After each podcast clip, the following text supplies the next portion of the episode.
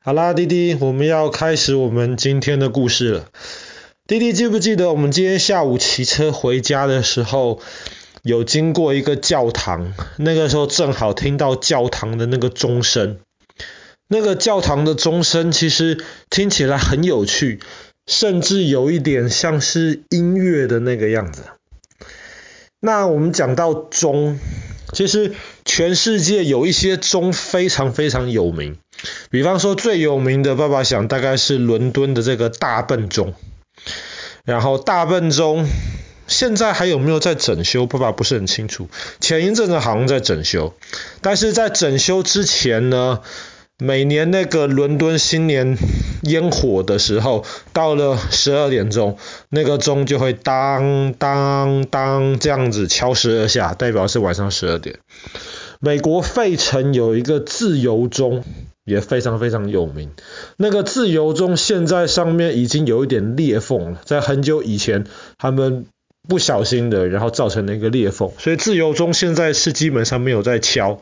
但是在美国历史上面，它是一个非常重要的一件文物。比方说，像中国大陆最有名的一个钟，应该叫做曾侯乙编钟。那么它是在曾侯乙的这个墓里面发现出来的。它其实不是一个钟，编钟就是有大概很多个钟。编在一起，那曾侯乙编钟应该是有几十个大大小小不同的钟，每个钟的形状什么都不太一样。这个钟，那每一个敲起来，基本上就有点像是钢琴键盘，每一个键弹下去是一个音，这每一个钟敲下去是一个音。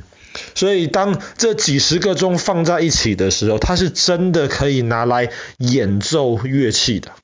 当然，曾侯乙编钟是非常非常珍贵的文物。那爸爸想，除了他们做研究的用途之外，这个应该是不会拿来研究，呃，应该是不会拿来演奏用的。但是这个东西在中国大陆的湖北省博物馆可以看得到，这个可以说是中国最宝贵的一个钟。那为什么今天要讲这些钟呢？因为其实，在匈牙利的东边，有一个城市，它的名字叫做豪伊杜索博斯洛。这个名字其实不是很好记。这个城市其实不是一个什么有名的观光景点。然后这个城市的市中心基本上，它地底下是有一些那一种像是那种温泉这样子的地方，所以倒有一些匈牙利的当地人会到这个城市里面去泡温泉。但是这个城市里面有一个钟的一个，也不能说是一个博物馆吧，因为它里面的钟很特别，但是基本上它里面只展出这种很特别的钟，那没有展出这些我们很熟悉的、平常容易看到的，可能在教堂里面的这的这种钟。但是因为那个。特别的博物馆是真的还蛮有意思的，所以爸爸今天在准备故事的时候就决定讲这个小城市里面的这个特别的钟的这个博物馆。弟弟可能不知道钟是怎么发出声音的，那我们会想说钟啊，你拿个东西去敲它，敲它它就有声音了。当然这个钟是一定要敲它才会有声音，没有错。可是钟有声音的原因，其实并不是因为我们去敲它。你如果把一个钟放在一个真空，就是没有空气的地方，不管你怎么敲，死命的敲，努力的敲，这个钟到钟都不会有声音。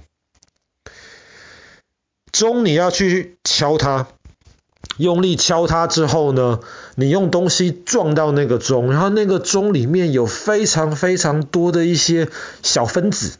很小很小的一些东西，它们就会被撞到了，然后它们就会开始动来动去。然后当它们动来动去的时候呢，它们这个移动啊，就会挤到这个钟周围的空气。然后当他们挤到周围的空气之后呢，基本上你听到的就是周围的空气被压挤出来的那个声音。然后也是因为空气基本上是一个媒介，你压了最右边的空气，然后最右边的空气就会慢慢把那个压力一点一点一点一点的往左。当然，这个船的速度是音速啊。从我们的角度而言，当然音速还是很快的东西。那因为这样子空气的不断的被压缩，所以才会有那个钟的声音。所以爸爸刚刚才说，如果是在一个没有空气的地方，完完全全真空的地方的话，你怎么敲这个钟都不会有声音。那我们一般看到的这个钟，大多数都是用铜来做的。然后这些钟呢，基本上一个钟就是一个声音。因为一个钟嘛，整个钟都是用铜做的，那么里面每一个都是铜元素的这个小分子，所以你一打下去，它们每一个就开始震，然后那每一个震的那个幅度就差不多，所以通常每一个钟就是一个声音。但是像这种曾侯乙编钟啊，它就需要有非常非常多的钟，通常大的钟的声音就会低一点。因为它大，它重，它这个小分子摆动的幅度比较小，然后小的钟，小分子摆动的幅度可以大一点，所以这个钟的声音就会比较高。所以你要有一套编钟，能够展示出来它不同，从高到低不同的这个声音。中国古代有一种很特别的制造钟的方法，现在已经没有人知道该怎么做了。可能也不完全是没有人知道，应该说已经没有人知道以前的人是怎么做的。这种做法呢，它可以做出一种钟，让这个钟可以有两个不同的声音从同一个钟上面发出来。所以当你敲下去的时候，不是听到一种声音，它可以听到两种声音。那么这个当然是很特别的。通常我们敲钟的时候，都是从外面去敲它。可是，其实最早人类发明的这个钟是从里面敲的。从里面敲的这个钟，严格来说并不叫钟，叫做铃，就是铃铛的那个铃。那是因为以前，当你要用铜来做这种钟的时候，你都要把这种融化的铜灌到一个模子里面去。然后等到这个里面的铜凝固了、变硬了之后，再把模子拆开。那么以前技术没有那么好的时候，你要灌小的模子是比较容易的，所以钟都比较小。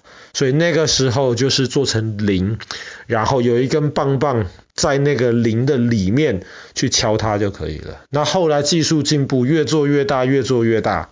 那么基本上里面的棒棒如果太重了，基本上也很难敲。所以后来才改成从外面敲。这个就是我们今天说的这个钟。那匈牙利的这个钟到底特别在哪里？第一个，它不是用铜做的。它是用铝来做的。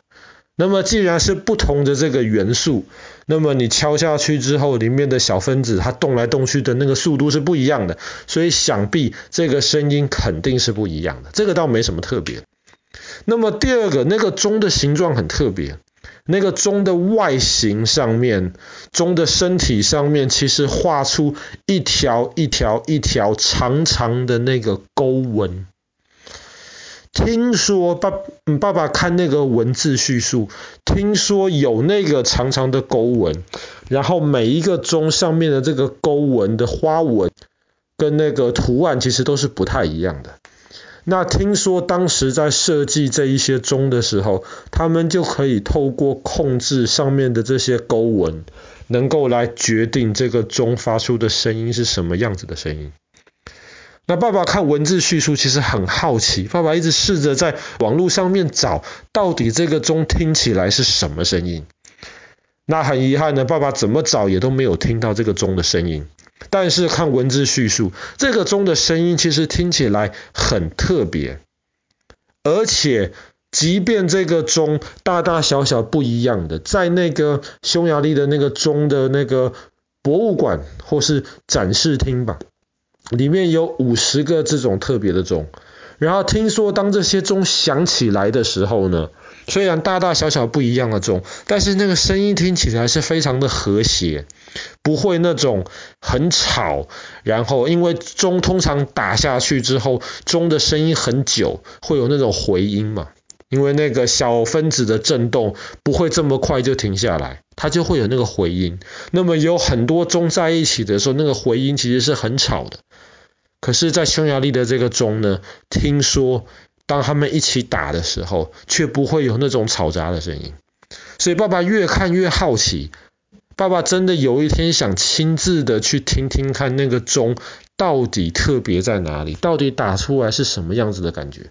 可惜爸爸在网上实在是找不到这个影片，所以除了上面的文字叙述之外，爸爸也真的很难再多讲些什么东西了。希望有一天我们可以亲自的去听听看，在匈牙利的这个小镇上面非常有意思的这个钟的这个博物馆吧，或者是说展示厅。